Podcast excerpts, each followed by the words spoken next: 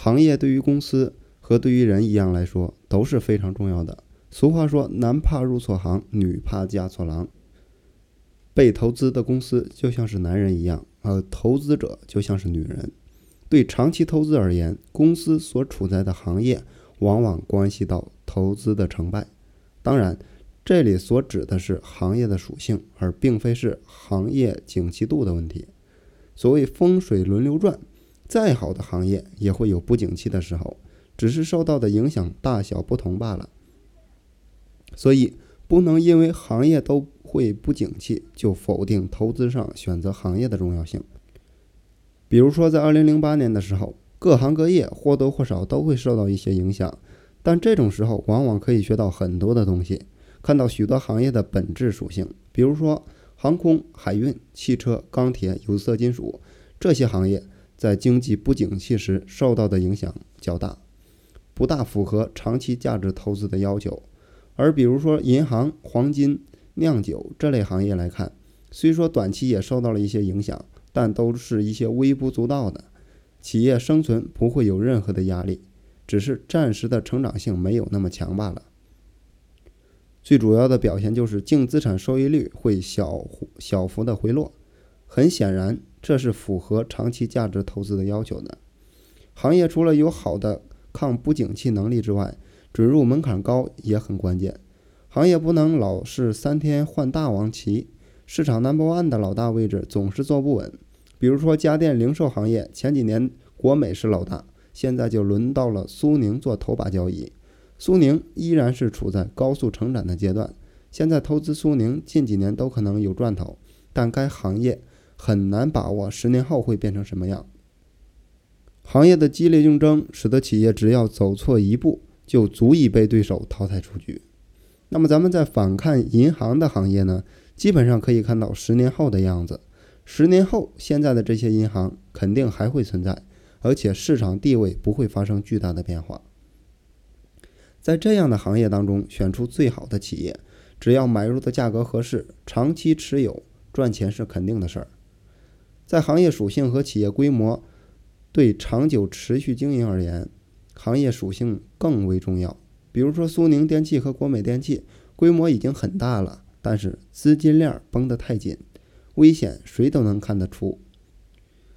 除此之外，企业的规模对于经营稳定性也是不容忽视的。价值投资者喜欢大蓝筹，就是因为稳健。这涉及到成长性和稳健性的平衡问题。小公司往往成长性会更容易一些，当然，高成长性的大公司也是一个不错的选择。银行领域中的一些小公司也会比。高速公路、旅游类的公司大，比如招商银行，既稳健又有高成长性，非常适合长期持有。中国银行业的前景还是非常值得看好的，因为它不涉及到研发科技的行业，不怕加入 WTO 后洋企业的竞争，而且银行业有许多的本土特性，行业的主力永远都是些国内的银行，政府是不会让外资银行占主流地位的。虽然外资银行可能在中国开展业务，但实力远不如国内的银行。在这一点上，有充分的事实作为依据。从行业分析对其基本看法是：不仅可以在国内做大做强，而且有走出去的潜力。最后，就算走不出去，在中国的市场上也足够发挥了。在2009年次贷危机下，人们普遍对银行的前景感到担忧。